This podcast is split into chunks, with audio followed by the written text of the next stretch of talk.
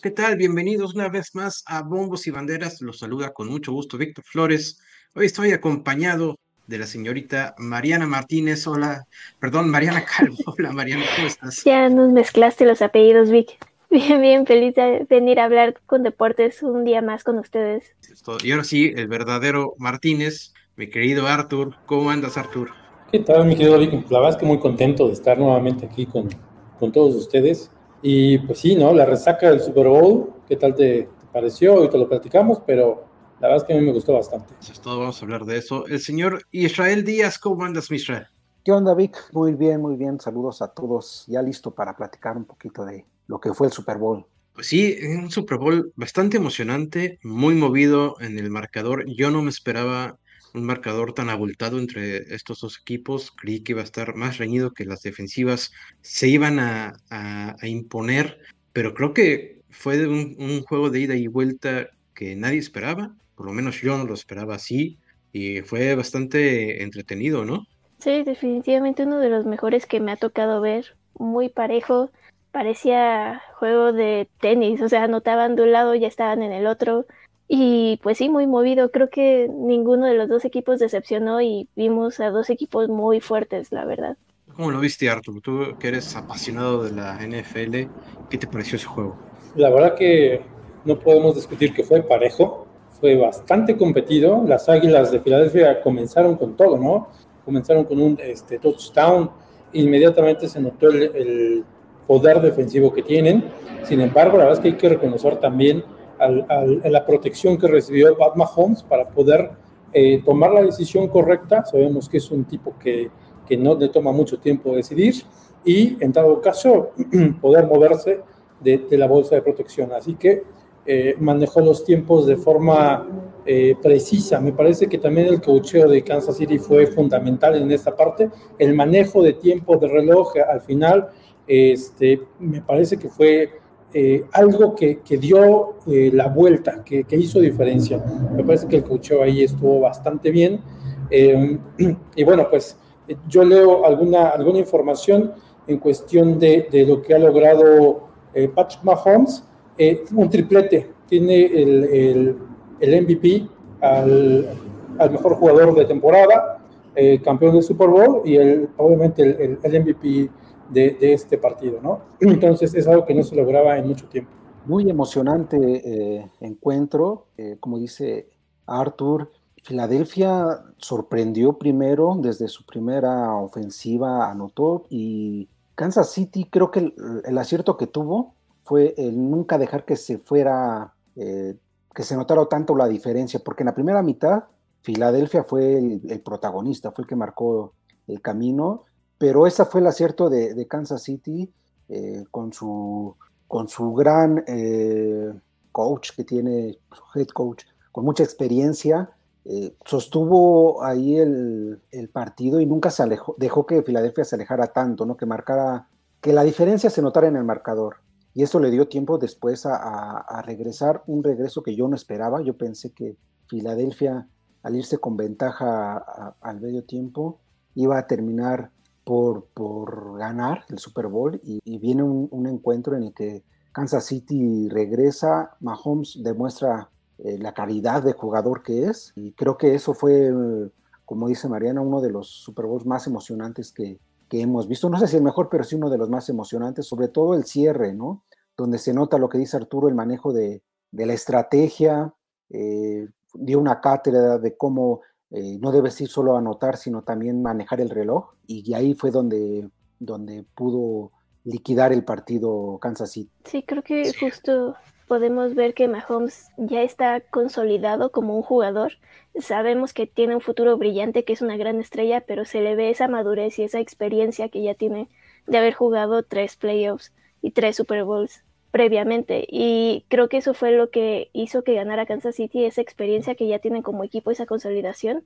Y por parte de Jalen Hurts también creo que le espera un futuro enorme. Se ve que tiene muchísima calidad, pero aún está muy joven, tiene 24 años, entonces creo que le falta crecer y creo que de esto va a sacar mucha, mucha enseñanza, mucha experiencia y, y creo que el próximo año vamos a poder ver mejores cosas de él todavía. Definitivamente. Y en las semanas se estuvo hablando mucho de lo que nos pudimos haber perdido si Patrick Mahomes hubiera seguido el camino de, su padre, del mismo nombre, a ese le conoce también como Pat Mahomes, porque fue jugador de, de, béisbol en la MLB, estuvo en varios equipos de grandes ligas, 11 años de carrera, era, él era pitcher de relevo, eh, tuvo su, sus mejores temporadas, dos temporadas con los Mets de Nueva York, y parecía que el hijo, que Patrick Mahomes, que hoy es eh, campeón del Super Bowl, iba a seguir los pasos de su padre. No fue así, de hecho estuvo jugando béisbol durante prácticamente toda su, su niñez, su adolescencia, hasta la preparatoria, fue drafteado, se le ofreció jugar con, si no me equivoco, con los Tigres de Detroit.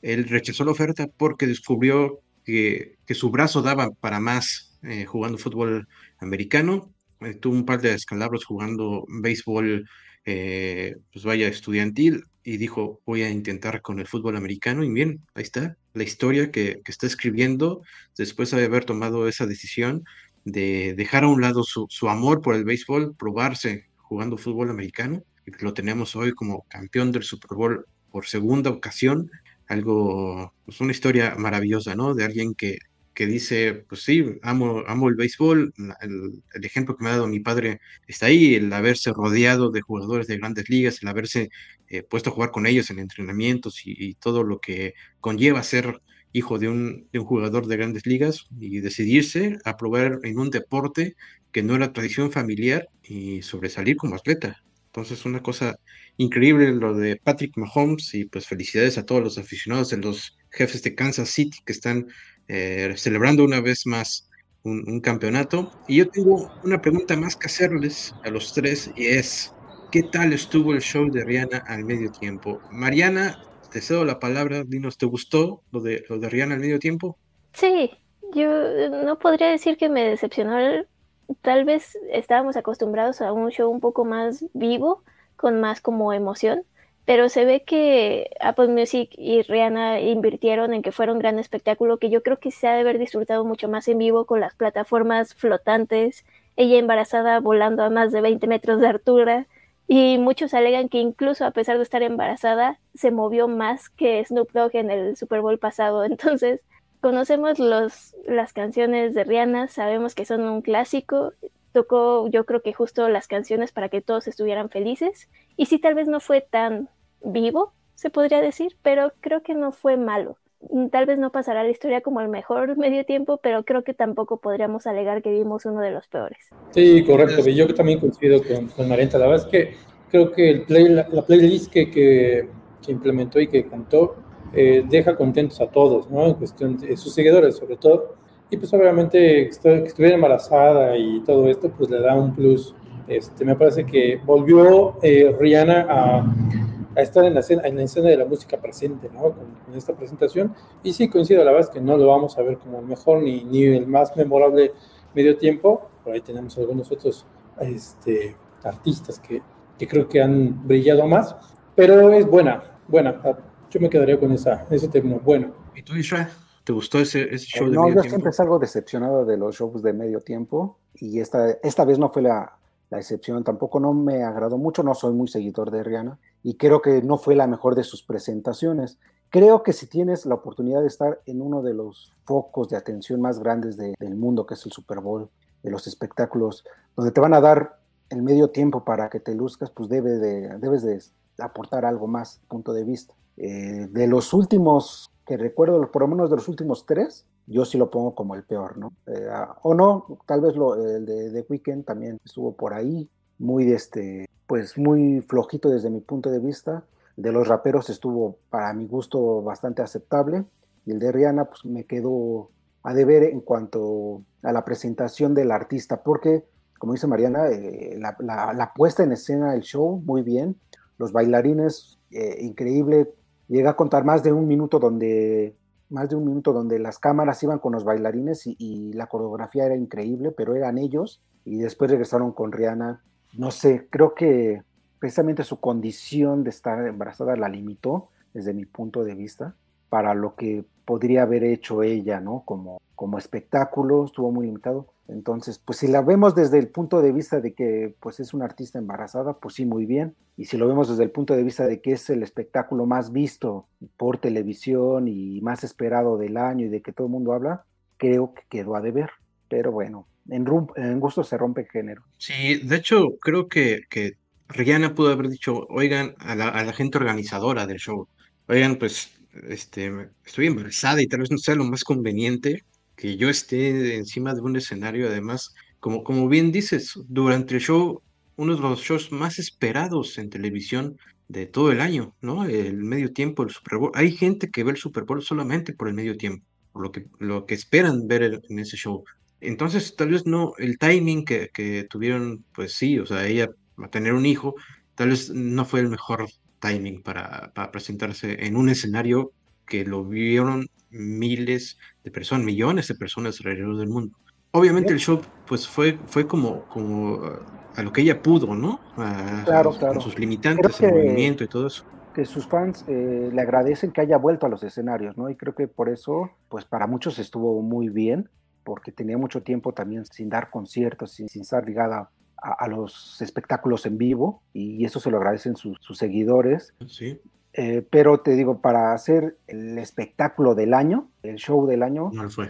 ahí no le fue. faltó un poquito Sí. para que por lo menos digamos que fue agradable. Sí, bueno, mucha gente, obviamente, los, los que lo vivimos, jamás va a olvidar aquel show de medio tiempo de Michael Jackson en aquel Super Bowl entre Vaqueros y Bills.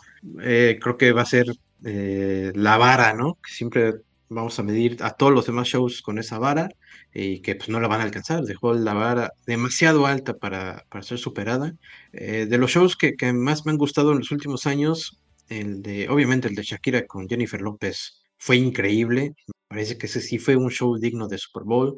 Recuerdo el de Prince, eh, que en paz descanse, Prince también se lució. Además, le llovió a mitad del show y él siguió tocando, siguió cantando y pues puso en escena un verdadero espectáculo también muy digno de, un Super Bowl.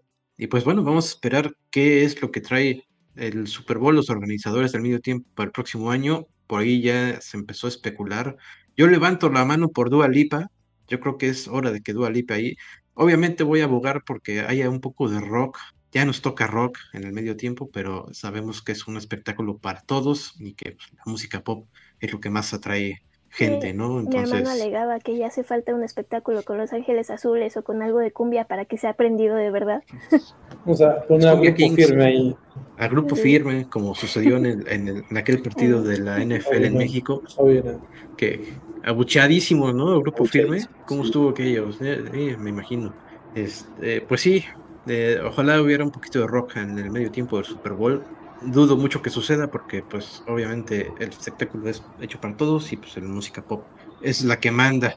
Y bueno, dejando un poquito ya la resaca del Super Bowl 57, ¿qué les parece si hablamos un poquito de Premier League y lo que sucedió el día de ayer en el partido entre Arsenal y Manchester City? Manchester City se impone al Arsenal y le quita el liderato de la Premier eh, al Arsenal que pues venía muy bien, está haciendo un gran torneo, pero simplemente no le aguantó el ritmo al, al City y pues ya cayó a la segunda posición.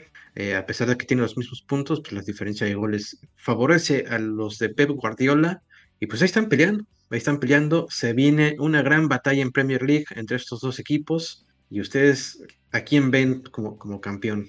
Marianita, ¿qué te parece si das tu, tu primer este, diagnóstico de esta situación? ¿A quién ves terminando campeón en la Premier League? Bueno, la verdad es que sabemos que el City viene con mucha fuerza, Haaland está imparable, pero la verdad es que a mí me emociona ver equipos que hacen menos, que suelen ser más pequeños, ganándole a los gigantes. Entonces me gustaría ver al, al Arsenal triunfando y quedándose con la punta de la tabla el resto del torneo. Órale, entonces es lo que, lo que te gustaría. Ahora, tampoco es que el Arsenal sea un equipo chico. Tiene, tiene el plantel, tiene la historia, tiene la tradición pues, de un equipo grande, ¿no? Pero obviamente sí, eh, creo que el City es el Goliath de la Premier League desde hace varios años y pues sí, estaría, estaría bien que, que el Arsenal cambiara un poco las cosas en la Premier. Ya nos acostumbramos a ver al, City dominando. Sería una buena sorpresa, sería un buen final. Eh, por otro lado, no me gustaría tanto porque entonces el Kicks va a estar insoportable, ¿no? Con su Arsenal campeón, y pues no queremos eso. Isra, ¿tú cómo ves la situación en la Premier? Yo creo que por eso eh, el buen Enrique no quiso dar la cara hoy, porque estaba muy emocionado de, de ver este encuentro que de verdad fue fue muy bueno, eh, pero pues el, equipo de Pep Guardiola vuelve a demostrar el por qué es el que manda en la Premier League últimamente. Tiene obviamente un presupuesto enorme y una plantilla que da incluso para pues para tomar mucha ventaja ante grandes equipos como el Arsenal. Yo creo que está teniendo una muy buena temporada el Arsenal, por eso está peleando título, pero la diferencia de a veces de jugadores como Haaland que te puede romper un partido que está equilibrado, pues ahí es mucha, ¿no? Eh, buen, buen partido. creo que la esperanza de muchos es, es que se concrete esa petición de, de varios equipos en la Premier de, que castiguen al por todas sus tropelías económicas y que lo descienda para, para ver una oportunidad de ganar la, Premier League. Arsenal va muy bien, yo creo que, que, no está nada resuelto, ¿eh? Yo creo que no está nada resuelto. Esperemos que, que se mantengan ahí muy, muy al alcance hasta el final de temporada los del Arsenal, que, que la lleguen a disputar en las últimas fechas, ¿no? Que ya no robe el Arsenal, eh, perdón, el City. Ya no robe el City, es lo que dice Isra. Veo difícil que al Arsenal eh, lo ayuden con una descalificación del City y sobre todo veo casi casi imposible que lo desciendan. Eh, obviamente la, Premier League sabe lo que significa el Manchester City con un plantel como el que tiene, con un técnico como Pep Guardiola, con el rating que recibe gracias a este equipo, con el marketing que les produce. Eh, obviamente no creo que se atrevan a castigar de esa manera. Vimos lo que, lo que sucedió eh, cuando seis equipos de la Premier League decidieron unirse a, a esta famosa Superliga abandonar la Champions League para formar una liga eh, exclusiva con otros, con otros equipos de otras ligas, como el Real Madrid, Barcelona, el Atlético de Madrid, eh, parece que quién estaba ahí de los italianos, no me acuerdo, pero bueno, la Premier League no hizo nada para sancionar a estos equipos en su rebelión de abandonar la Champions League y pues prácticamente deshacer todo el esquema ¿no? al que estamos acostumbrados del fútbol profesional en Europa. Entonces, dudo mucho que también el Premier se atreva a castigar, y sobre todo de manera tan severa como un descenso al Manchester City. Realmente lo, veo muy, muy complicado. Arthur, ¿tú cómo ves esta situación? Yo creo que el castigo va a quedar en una multa económica o en algo económico. Yo coincido contigo. Yo creo que no va a llegar a una sanción de descenso, ni mucho menos. No, no le conviene tampoco a la liga y me parece que va a mediar con una, con una multa y ahí va a quedar y con algunas otras modificaciones al reglamento. Eh, me encantaría ver, este, eh, ver ganar al Arsenal el campeonato también soy partidario de estos equipos que hacen una temporada épica y le ganan al favorito. Sin embargo, la verdad es que creo que el Manchester City va, a ser campeón League. Tiene los jugadores, ayer lo vimos, hizo presente Haaland, se hicieron presentes prácticamente las estrellas y está plagado de, de, muy, buenos jugadores, así que la verdad que creo que va a ser campeón Vic.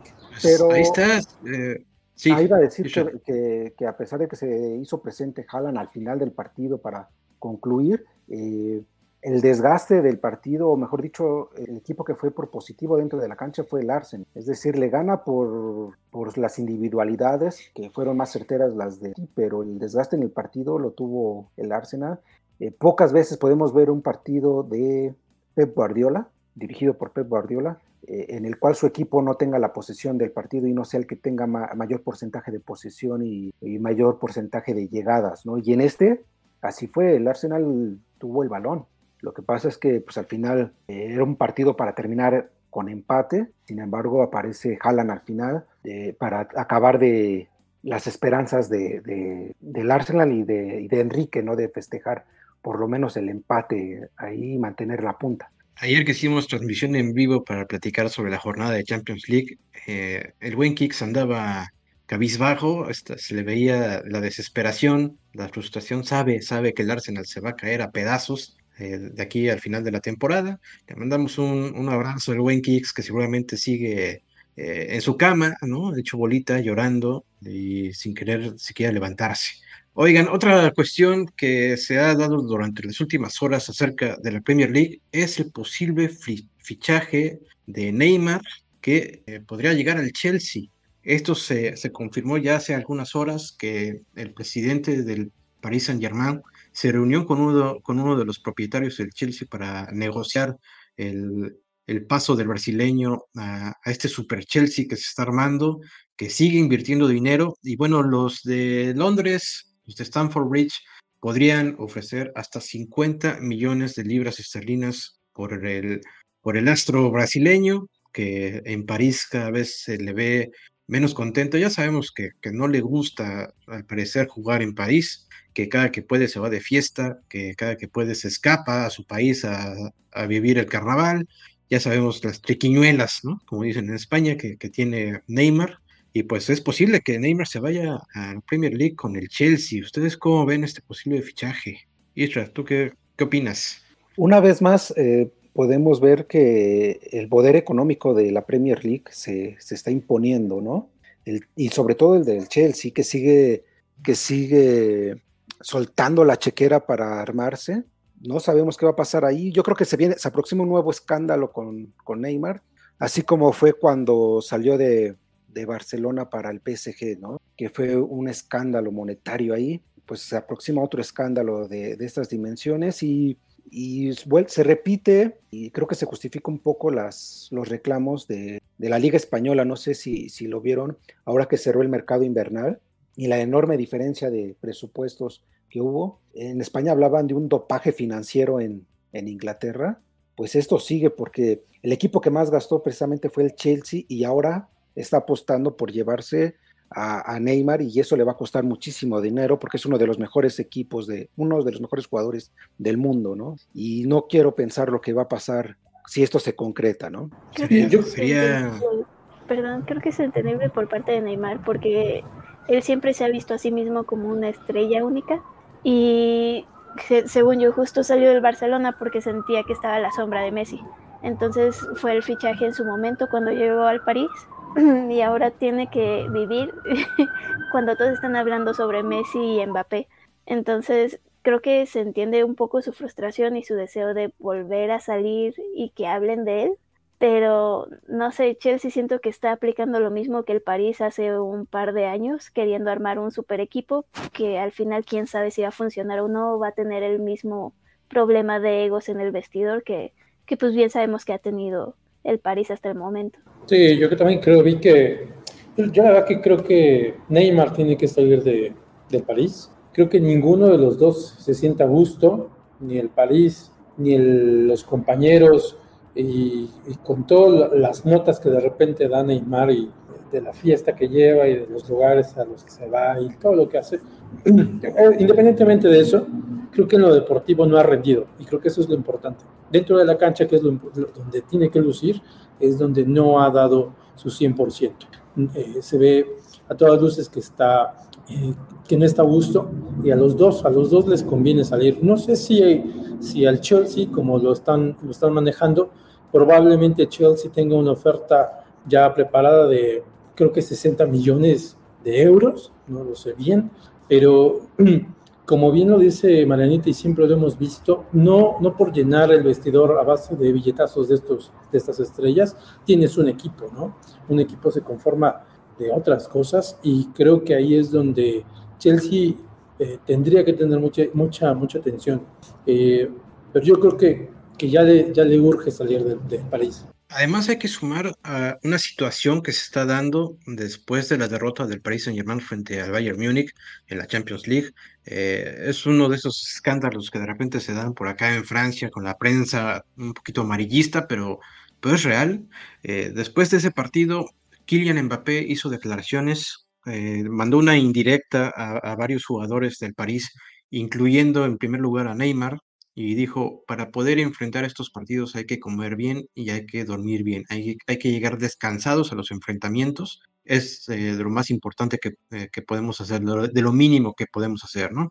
Y bueno, después de la derrota frente al Bayern Múnich, que se jugó, ese partido se jugó en París, Neymar se fue de fiesta con sus amigos, fue a participar en un torneo de póker, eh, uno de sus patrocinadores lo invitó a participar en un torneo de póker, hay fotos de él jugando ahí en las mesas de, un casino, después se fue a, a, cenar con sus amigos, terminó la noche pues ya, ya tarde, y no, pues, no se sabe realmente si lo hizo a propósito para picarle las costillas a Mbappé, de mandarle un mensaje de pues tú no vas a, organizar mi vida personal, tú no tienes por qué opinar. No se sabe realmente si fue con ese propósito o si Neymar hizo las cosas sin saber lo que había dicho anteriormente su compañero.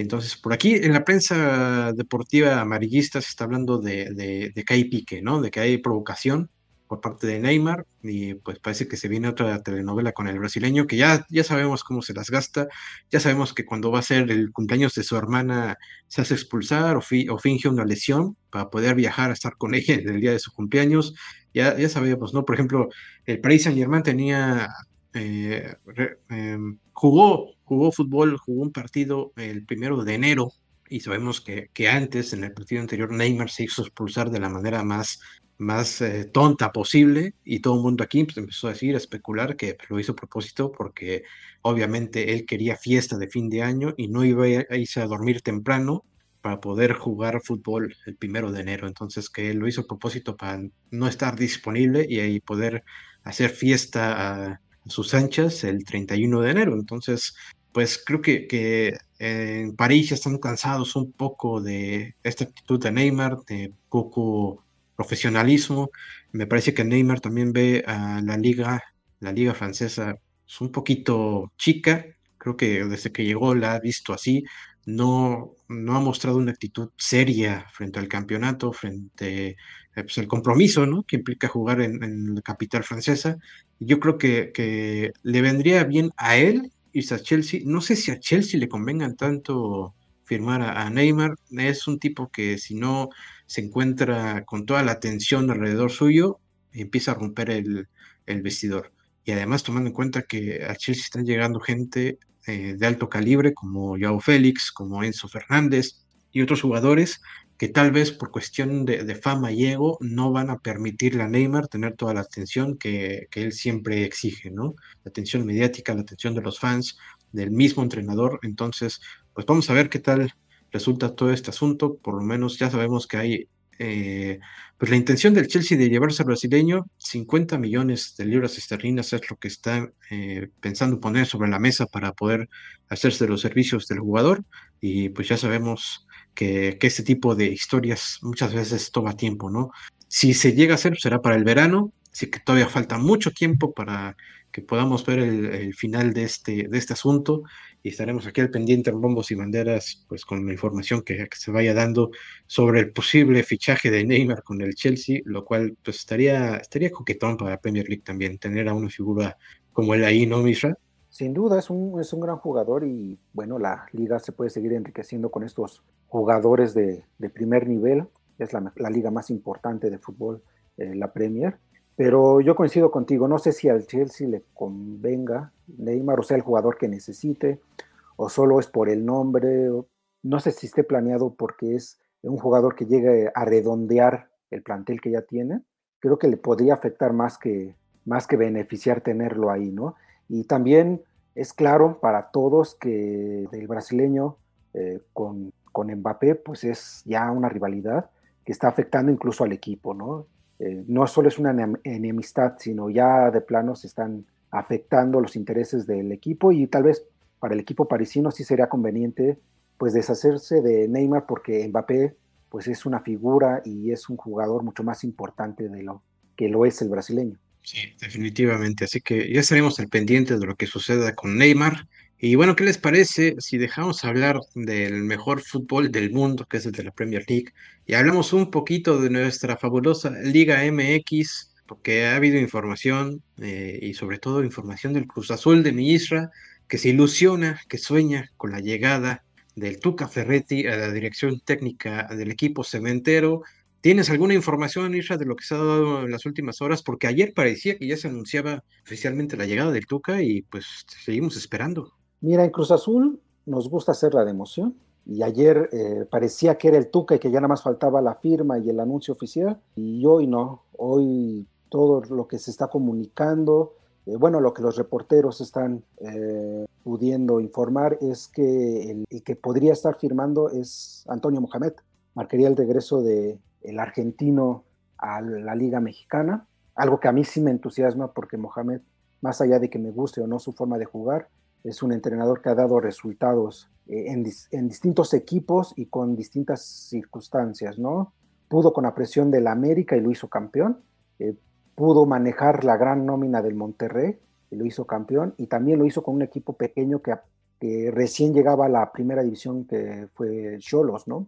Fue campeón con Cholos. Entonces son tres equipos que, que demuestran la capacidad de este entrenador. A mí me emociona que llegue Mohamed dentro de lo malo, creo que es lo que hablaría de que eh, están tomando decisiones para mejorar, ¿no? Decisiones para salir del hoyo, pero bueno, hay que esperar la confirmación, hay que esperar a ver cómo amanece el señor Velázquez, a ver si ya quiere firmar o no, o si quiere seguir viendo prospectos. Digo, no han entrevistado a Chelis, no han entrevistado a muchos otros, y ya veremos si, si Mohamed se suma ahí.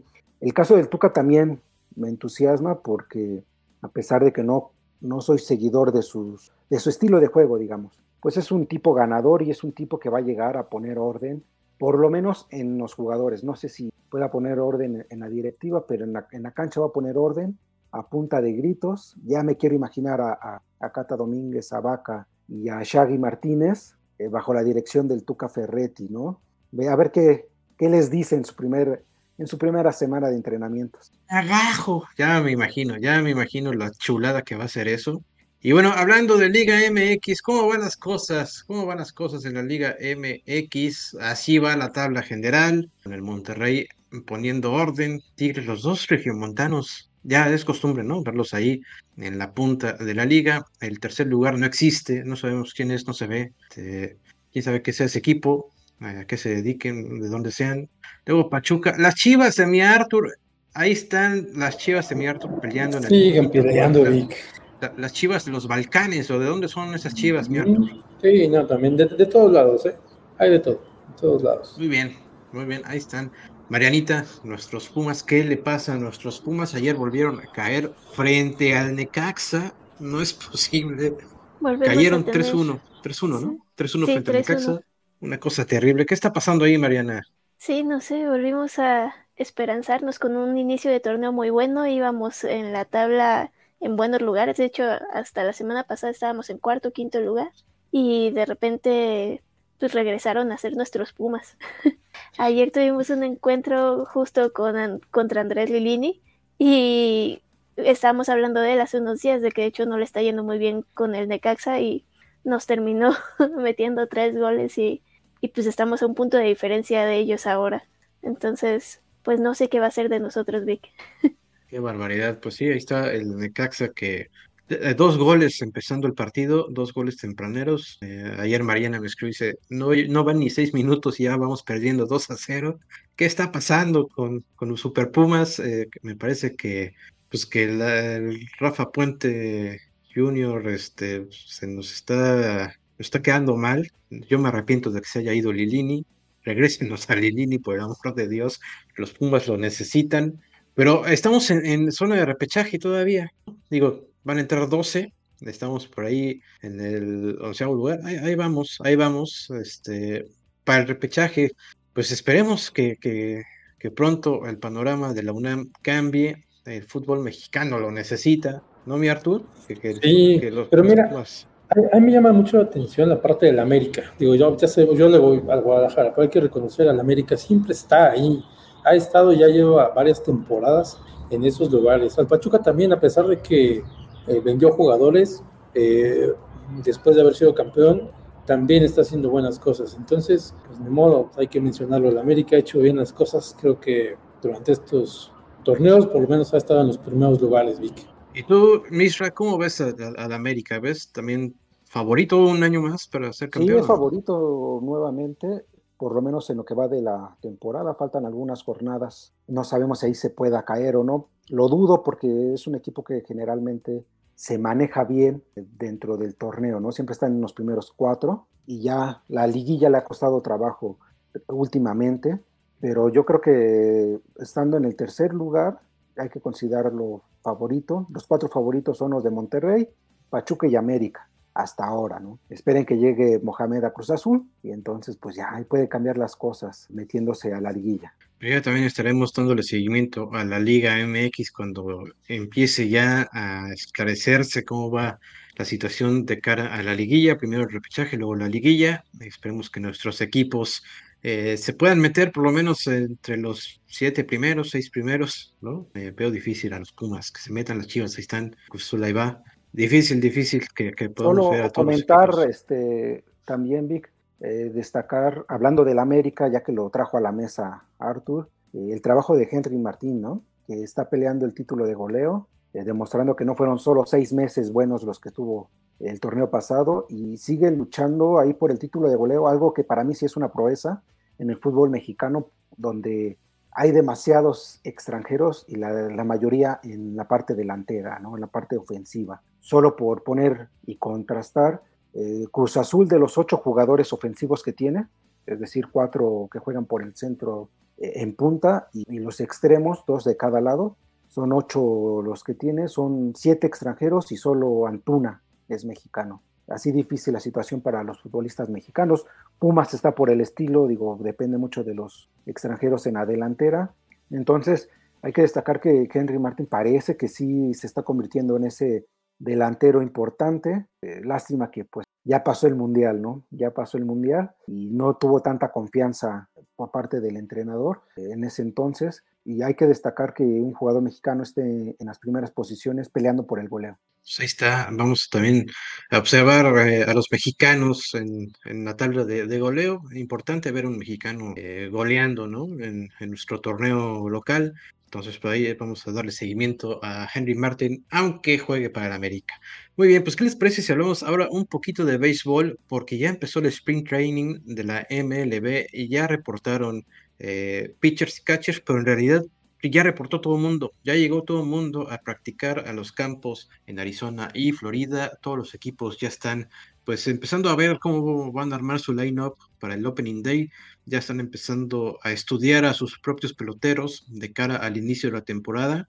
Y es algo muy interesante porque muchos de estos peloteros que están el día de hoy practicando en las instalaciones de sus respectivos equipos en el sur de los Estados Unidos van a abandonar estos campamentos para unirse a sus selecciones nacionales de cara al Clásico Mundial de Béisbol, lo cual pues eh, es un torneo que que llama mucho la atención, no tanto en Estados Unidos, porque lo siguen viendo como un torneo de exhibición, pero al resto de los países que van a participar, eh, nos gustan mucho los aficionados. Es un mundial de, béisbol con las mejores figuras, o por lo menos el, mejor eh, roster que puede presentar cada país para este torneo, dependiendo de si le dan permiso o no eh, las franquicias de MLB, las de Japón en algunos casos y de otros países, pero se viene algo muy, muy interesante con el Mundial de Béisbol de la MLB, el Clásico Mundial de Béisbol.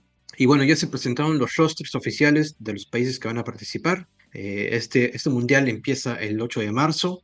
México presentó su, su roster oficial. Hubo sorpresas en, en la lista final porque algunos peloteros que se creía que iban a estar sí o sí al final no aparecieron en esta lista uno de ellos Ramón Urias, que, que soñaba, que él había dicho días antes que era un sueño jugar el Clásico Mundial de Béisbol, además teniendo a su lado en el campo a su hermano Luis, uno de ellos sería segunda base y el otro sería shortstop del equipo mexicano. Desafortunadamente, él por una cuestión de lesión que tuvo al final de la temporada pasada y el seguro médico eh, que le da el, equipo para el cual juega, son los Orioles de Baltimore, no le permiten participar por, miedo a que se vuelva a lesionar, entonces no va a poder ir a jugar con la selección mexicana este clásico mundial, entonces la, selección mexicana pierde a, un jugador muy importante, un pelotero productivo, eh, de, dinámico, emocionante, como es Ramón Urias. Eh, para quien no está muy familiarizado con el béisbol, perder, que la, selección mexicana pierda a Ramón Urias es el equivalente a perder al Tecatito Corona eh, de cara al Mundial, así como sucedió. eh, a ese nivel está la baja de Ramón Urias, ¿no? Perderlo a él es como, como cuando perdimos a Tecatito de cara a Qatar 2022, de ese nivel es. Entonces, una desilusión para varios de nosotros que estábamos esperando verlo ahí, pero bueno, al final no va. También eh, la baja que ya se había anunciado desde antes de que se entregara la lista definitiva de Osuna, este lanzador, cerrador que jugó varios años en la MLB con los Azulejos de Toronto, con los Astros de Houston, que jugó para los Diablos Rojos del México, ahora está en Japón y pues no va a ir tampoco al, al Clásico Mundial porque su equipo, su nuevo equipo japonés no le permite ir. Eh, ellos quieren que se quede a practicar durante pues, la temporada de, de preparación para que esté a punto y esté completamente en las mejores condiciones para empezar el torneo japonés, pues por él, por ahí tampoco vamos a contar con uno de los mejores cerradores que pudo haber tenido la selección mexicana. ¿Qué les parece si repasamos un poquito cómo va México, cómo se va a presentar este, este equipo mexicano en el Clásico Mundial? Ahí tenemos la lista de los mexicanos que van a ir. Una lista muy interesante. Hay que señalar que 12 peloteros de esta lista no son nacidos en México, pero tienen familia mexicana o raíces mexicanas, ya sea por los padres, los abuelos, bisabuelos. Hay que recordar que para representar algún país en el Clásico Mundial de Béisbol no hace falta ser nacido en el país al que se va a representar. Hay gente que va eh, con alguna selección simplemente porque tuvo algún tatarabuelo de aquel país, entonces puede, puede ir a representar. Se dio se iba a dar el caso de Harold Chapman, el, el misil cubano, cerrador hasta la última temporada de los Yankees de Nueva York, que no quiso ir con Cuba por toda la cuestión que hay, eh, que sabemos eh, política de Cuba. Él no quiso representar a su selección, entonces él pudo haber representado a la Gran Bretaña. Y uno dice, pero ¿cómo si es cubano? Pues bueno, ahí les doy la, explicación de por qué Harold Chapman pudo haber terminado jugando para Cuba.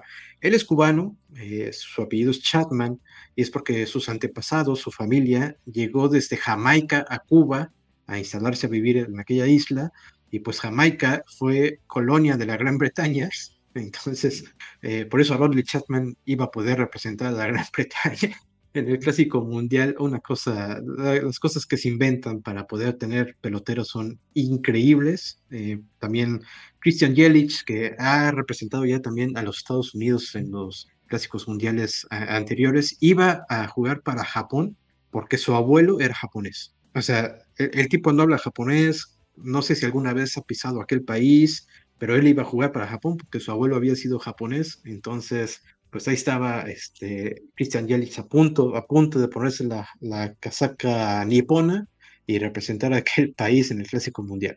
Bueno, pues ahí está la lista del equipo mexicano, una lista bastante, bastante interesante. Obviamente las figuras más llamativas son Luis Urias, el pitcher de los Dodgers de Los Ángeles, que ahí va a estar presente, eh, José Urquidi de los Astros de Houston, que también van a formar parte de la rotación abridora de los mexicanos. Creo que con ellos dos se aseguran eh, dos victorias. Me gusta que se ganen los dos primeros partidos. Hay que recordar que, que es un torneo principalmente de bullpen. Eh, los, los pitchers abridores van a estar limitados a cierto número de lanzamientos, me parece que 86 lanzamientos, y después de eso tiene que ser relevado por algún pitcher eh, pues de, bullpen, ¿no? Entonces, pues ahí está, ahí está la lista de los mexicanos. Hay que destacar también que va Joey Meneses, que acaba de debutar la temporada pasada en grandes ligas con los Nacionales de Washington, que debutó y empezó a romper cualquier cosa con cuadrangulares. Ahí va a estar metido Joey Meneses. Me da mucho gusto ver que él, que a pesar de que debutó en grandes ligas ya con más de 30 años de edad, va a representar a nuestro país en un clásico mundial bastante importante. Alejandro Kirk, el catcher, el capitán Kirk de los, azulejos de los azulejos de Toronto, ahí va a estar también eh, detrás del plato de home por parte del equipo mexicano. Aquí, aquí podemos ver también por ahí a Randy Arosanera, eh, cubano, nacionalizado, naturalizado mexicano, porque él también pues escapó de Cuba, eh, fue acogido en México, se le dio trabajo como pelotero, él estuvo jugando para Tijuana, si no me equivoco, se enamoró de nuestro país, y a pesar de que se fue a jugar a grandes ligas y que incluso pudo haber adoptado la nacionalidad de aquel país. Él dijo, yo quiero ser mexicano, quiero representar a México en el Clásico Mundial.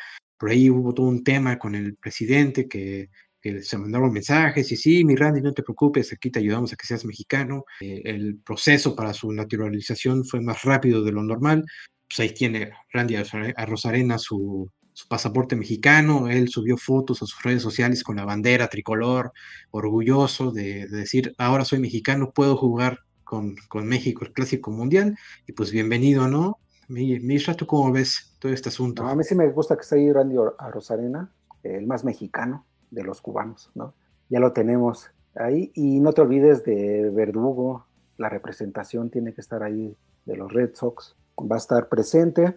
Me emociona mucho lo, de, lo que decías de Julio Urias, ¿no? que es, yo creo, el jugador simbólico de México en este momento, aunque hay muchos, ¿no? pero el, más simbólico para mí es Julio Urias, con que esté él, eh, ya es muy representativo para, para mí. Eh, está Urquidi, también lo vemos ahí, y creo que a pesar de las ausencias que señalaste, llevamos un buen roster, ¿no? Un, muy buen equipo. Sí, sin duda. Eh, otro chavo que también se metió casi casi de última hora fue Wilmer Ríos, que lució, lució durante la Liga Mexicana de Béisbol del verano con los acereros de Monclova, también durante la Liga Mexicana del Pacífico, ya recibió oportunidad de irse a probar con los Rojos de Cincinnati y pues fue llamado también para participar con México en este Clásico Mundial. Me emociona mucho verlo a él, eh, va a salir a, lanzar yo, yo creo que desde el bullpen, no creo que lo pongan como abridor, pero sin duda se espera mucho de él y como dice Isra, eh, Alex Verdugo, el, güero más mexicano también, que, que, hace algunos años ni siquiera hablaba español. Hoy ya se le pueden hacer entrevistas y más o menos mastica el español. Él la lleva el güero, que, que también eh, ha, ha, sido figura importante para los Dodgers de Los Ángeles. Hoy en día con, con Boston, que de hecho por ahí es, podría haber un cambio, ¿eh? Se dice que, que Boston podría cambiarlo pero por lo pronto va a estar presente con México en el Clásico Mundial. Pues ahí está el equipo mexicano que entre otros va a enfrentar a Estados Unidos, tal vez el rival más difícil, va a enfrentar a Colombia, va a enfrentar a Canadá, y va a estar complicado en ese grupo. Estados Unidos va a ser un rival muy, muy fuerte. ¿Y qué les parece también si le echamos un ojo al roster que va a llevar a Estados Unidos? Algo que quieran comentar, Mariana, Arthur, acerca de este equipo mexicano. Pues igual que, que Isra emocionada por Julio, que yo creo que es el que más gente ubica actualmente. Desde la última vez que los Dodgers llegaron a, la Serie Mundial y vimos su gran actuación. Y él me parece que ya dio entrevistas diciendo que tenemos un gran equipo y que esta selección es la que va a venir a demostrarle a la de fútbol que, que tenemos mejores deportistas, que la selección mexicana sí es fuerte. sí, totalmente, totalmente, sí, además tuvo una buena temporada, con los Dodgers, ¿no? Entonces yo creo que va a ser garantía en este mundial. Tus Dodgers, tus Dodgers, toda la vida, ¿no? de toda la vida, ¿no? Muy bien. Pues ahí está el buen Julio Urias que va a estar presente con México. Vamos a echarle un ojo rápidamente al roster que va a llevar a Estados Unidos. Ahí está la lista con peloteros muy, muy capaces en cuestión de bateo. Pete Alonso, que es un verdadero bombardero de los Mets de Nueva York. Ahí va a estar Tim Anderson, Nolan Arenado, que para mí en la actualidad es el mejor tercera base de, la, de las grandes ligas. Mookie Betts, ya sabemos, gran jardinero, también infielder, no sabemos qué rol va a tener todavía para el equipo de Estados Unidos, pero ahí va a estar presente Jeff McNeil, que es el, actual campeón de bateo de la Liga Nacional, juega también para los Mets de Nueva York, eh, Kylie Gashoka, eh, es catcher suplente de los Yankees de Nueva York. Creo que fue una de las sorpresas de esta lista final de los Estados Unidos. No se esperaba ver a Kylie Gashoka jugar un clásico mundial habiendo tantas estrellas, pero bueno, ahí va a estar el buen Kylie Gashoka. Eh, Paul Goldsmith, primera base, veterano de grandes ligas, también con un bat importante, ahí va a estar presente. Kai Schwarber, eh, JT Realmuto, catcher titular, gran, gran pelotero, también con mucho poder.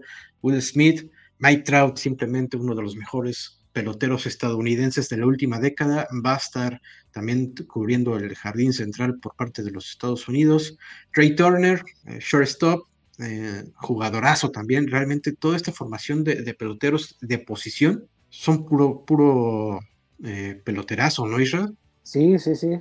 Se, se ve poderoso la, la alineación, el cuadro, la novena de Estados Unidos, tiene mucho para hacer, ¿no? Sin duda, sin duda. Hay, hay gente que, que cree que, que el asunto del picheo es, va a ser el talón de Aquiles de este equipo de Estados Unidos, porque no hay nombres realmente grandes, no hay eh, superestrellas como pudo haber sido Max Scherzer, como Justin Verlander, como Jared Cole. Por ahí en esta lista aparece Néstor Cortés, él se acaba de bajar del Clásico Mundial por una lesión en el codo, ya no va, entonces, eh, pues era como que una de las más grandes estrellas en ese departamento. Pero traen a, eh. veo que traen a Kershaw, ¿no? Clayton Kershaw. Es el, eh, digamos que es como la gran superestrella que lleva, que llevan, ¿no? Pero pues también, también sabemos que ya tiene una edad pues avanzada para una competición de este calibre, que todos los partidos son a, muerte, ¿no? Entonces, eh, vamos a ver qué tal le va a Kershaw. Y pues vaya, o sea, eso es el, asunto. El, el, bullpen luce bien. Adam Otavino es un, un, pitcher de, relevo importante. Eh, Nicolas, eh, Lance Lynn, por ahí también va a estar. Adam Braidwright, eh, Devin Williams. Eh, vaya, tienen un, buen bullpen. La rotación abridora, no sé cómo los van a acomodar, no parece tan alentadora. Y bueno, si hablamos del, del equipo favorito, el gran favorito, incluso para las casas de apuestas, es el equipo de República Dominicana, que cuando veamos ahorita la lista, es una cosa de locos lo que va a presentar República Dominicana. Mira nada más. Willy Adames, Robinson Cano, Nelson Cruz, Rafael Devers, Wander Franco, Vladimir Guerrero Jr., de Oscar Hernández, Eloy Jiménez, Manny Machado, eh, Ketel Marte, Francisco Mejía, Jeremy Peña, Julio Rodríguez, Gary Sánchez, Jan Segura y Juan Soto. O sea, simplemente estos nombres dan miedo una cosa de locos. Jeremy Peña, MVP de la Serie Mundial con los Astros de Houston, chavo de 25 años, que es un tremendo pelotorazo en el shortstop. Juan Soto, pues obviamente Juan Soto es una superestrella que, que acaba de pasar a los Padres de San Diego y su historia jugando y ganando la Serie Mundial con los Nacionales de Washington va a estar presente también ahí, sin duda va a ser titular. Uh, ¿Quién más? Los más grandes, obviamente, Vladimir Guerrero Jr., primera base de los azulejos de Toronto. yo creo que el punto más débil de, la formación defensiva de Dominicana, de Dominicana va a ser Gary Sánchez, el catcher, que estuvo con los Yankees de Nueva York, eh, después se fue a los Twins de Minnesota y me parece que hasta hoy en día no tiene equipo nuevo, ¿eh? salió de los Twins y ningún equipo ha levantado la mano por él. Yo creo que va a ser el titular y creo que sería el punto más flaco de esta formación dominicana, porque ya sabemos que a Migaris le van las pelotas para todos lados, que no deja que los pitchers lancen bien las curvas, nada, entonces creo que ese va a ser el problema de Dominicana en cuestión defensiva. Eh, híjole, el picheo también es una cosa bárbara. Hay que, hay que señalar que seis pitchers, cinco o seis pitchers que se esperaba fueran llamados y como titulares para conformar la rotación de Dominicana, al final no van. Eh, ellos ya no aparecen aquí en esta lista. Al final se fueron bajando, ya sea por lesión o porque sus equipos le pusieron algún pero y no van. Eh, entonces, entre ellos eh, Severino, Severino de los Yankees, que ya estaba puestísimo para representar a su país, pero por el historial de lesiones que tiene, los Yankees dijeron, no vas, no vas, chavo, te quedas aquí en Nueva York, no, te quedas con el equipo de, Nueva York a practicar en el Spring Training en Florida, entonces no va, no va Severino, pero tienen también muy, muy buen, muy buen eh, personal de picheo, Brian Abreu, Sandy Alcántara, la va a romper en el Clásico Mundial, Blanco, eh, Génesis Cabrera, Diego Castillo, Joancy Contreras, Johnny Cueto, conocidísimo Johnny Cueto es aquel que mueve los hombros antes de tirar su, su picheo, una cosa maravillosa lo que vamos a ver con Johnny Cueto en el Clásico Mundial. Vaya, es un verdadero trabuco lo que va a presentar Dominicana, ¿no? Sí, sobre todo al BAT, ¿no? Digo, destacas el picheo porque sí, la verdad también luce este, muy complicado, pero yo me quedé pensando eh, a la ofensiva va a ser a los dominicanos muy, muy, peligrosos, sobre todo por la presencia del buen Rafael Devers de Boston, va a llegar a, ahí a, iluminar a todos, incluso a la superestrella de Juan Soto. Me, da risa que Isra dice, no, sí, sobre todo con este, ¿por qué? Porque es de Boston, ya lo dijo con, con Alex Verdugo, hace rato con México. Pues son los que van a llegar a poner la muestra ahí. Son, los que van a liderar. No, para mí, eh, lo de el junior Vladimir Guerrero, como tú decías, Juan Soto, que son los, los que más han destacado sobre los demás últimamente, pues, luce como para defenderse muy bien. Y como tú dices, eh, en, un, en, una, en un clásico mundial que, que se va a definir por lo que se haga en Alomita, pues este luce complicado, ¿no? Para, para cualquier pitcher enfrentar a estos, a este roster. Sí. Ahora, eh, yo no sé si Rafael Devers va a ser el tercera base titular de este equipo. ¿Por qué? Porque ahí está Manny Machado. Y creo que Manny Machado es mejor tercera base que Rafael Devers, mejor defensiva que, que, que el Carita Devers y mejor bat que Devers a la ofensiva. Entonces, yo no sé si los Red Sox realmente tienen un, tienen un buen tercera base. No sé si el mejor tercera base de Dominicana. Creo que ahí va a estar Manny Machado. Eh, lo siento mucho, pero yo sí le voy más a Machado que a, que a Devers. Eh, vaya, un equipazo lo que va a presentar Dominicana. Por ahí Starling Marte de los Mets no va por cuestiones de, de salud. Se bajaron también pues varios jugadores importantes que en cualquier otro equipo, incluso uno de los prospectos todavía de grandes ligas, o sea que no, que no está todavía consolidado porque acaba de ser campeón con los Tigres del Licey en Dominicana. Ronnie Mauricio se quedó fuera porque ya no había lugar para él en la lista, ya no había dónde ponerlo. Varios jugadores así se quedan fuera porque ya no hay lugar donde los metes, pues, pues muchos se quedan, muchos dominicanos no van por esa, esa cuestión. Y creo que también el pichó les puede afectar, sobre todo el pichó abridor. Creo que ese va a ser un punto flaco y es lo que los nivela un poquito con Estados Unidos. Y mucha gente está haciendo la comparación de, estos planteles que van a llevar los ambos países. Yo le voy un poquito más al de Estados Unidos. Creo que en Pichot tiene un poquito de ventaja, pero Dominicana sin duda es el gran favorito. ¿eh? E incluso en las casas de apuestas en, en Las Vegas es el gran favorito para ganar el clásico mundial de béisbol. Mariana, Arthur, ¿ustedes qué opinan de este plantel de República Dominicana que va a jugar el WBC? No, pues creo que sí asusta. sí vemos muchos nombres conocidos que sabemos de todo el poder que tienen. Como bien dice Isra, sobre todo veo mucha fuerza al BAT y pues esperemos que lo poco que tiene de desventaja en la zona de picheo ayude un poco a nivelar las cosas ya en, en el clásico. Pero sí, es una lista de miedo completamente. Sí, totalmente, totalmente de acuerdo. Tanto ofensivo, vi que es creo que lo que puede marcar la diferencia para la República Dominicana. Todos estos nombres de eh, Manny Machado, eh, eh, Wander Franco, Vladimir, eh, hay, hay, hay, muchos. A mí me gustaría también ver, aparte de República, Japón y algunas otras representaciones. Ah, y creo que va a estar bastante interesante, pero Dominicana tiene muy buenas expectativas. Sí, Japón no hay que olvidar. No hay que olvidar a Japón con, con Shohei Otani, con Seiyo Suzuki, con Yu Darvish. Va a estar bueno también el equipo japonés. Y Esperemos que, que, que, lo tomen en serio todos, ¿no? Eh, que no se cuiden porque pues la mayoría vienen de las grandes ligas y están esperando ya el inicio de, de temporada. Esperemos que se tomen en serio el clásico y que veamos buenos enfrentamientos, ¿no? Que no se reserve nada. Sí, esperemos que, que, veamos un buen torneo, que no se lo tomen como, como dice Isra, como una exhibición. En Estados Unidos lo ven como una exhibición, mientras los otros países creo que sí lo toman más en serio, lo ven como un campeonato mundial. Entonces, eh, esperemos que se juegue de esa manera. Sé que va a ser un buen torneo, van en figuras muy importantes a pesar de las bajas que, que ya tuvieron varios equipos. Por ejemplo, por Italia no va eh, Anthony Rizzo, ¿no? de los Yankees, primera base de los Yankees, no va Brandon Nimo, jardinero de los Mets, eh, Otavino, que, había sido pitcher de relevo importante para Italia, cambió de equipo, va con los Estados Unidos, no va con Italia en esta ocasión.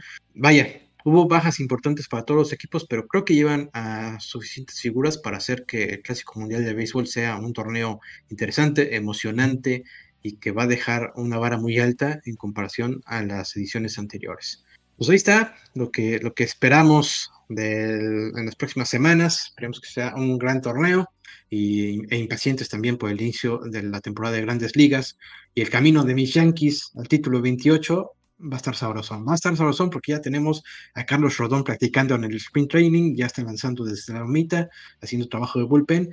Agárrense, sobre todo los Red Sox, que no contrataron absolutamente a nadie, van a meter a jugar a Lisa, imagínense cómo está el asunto de, de Boston.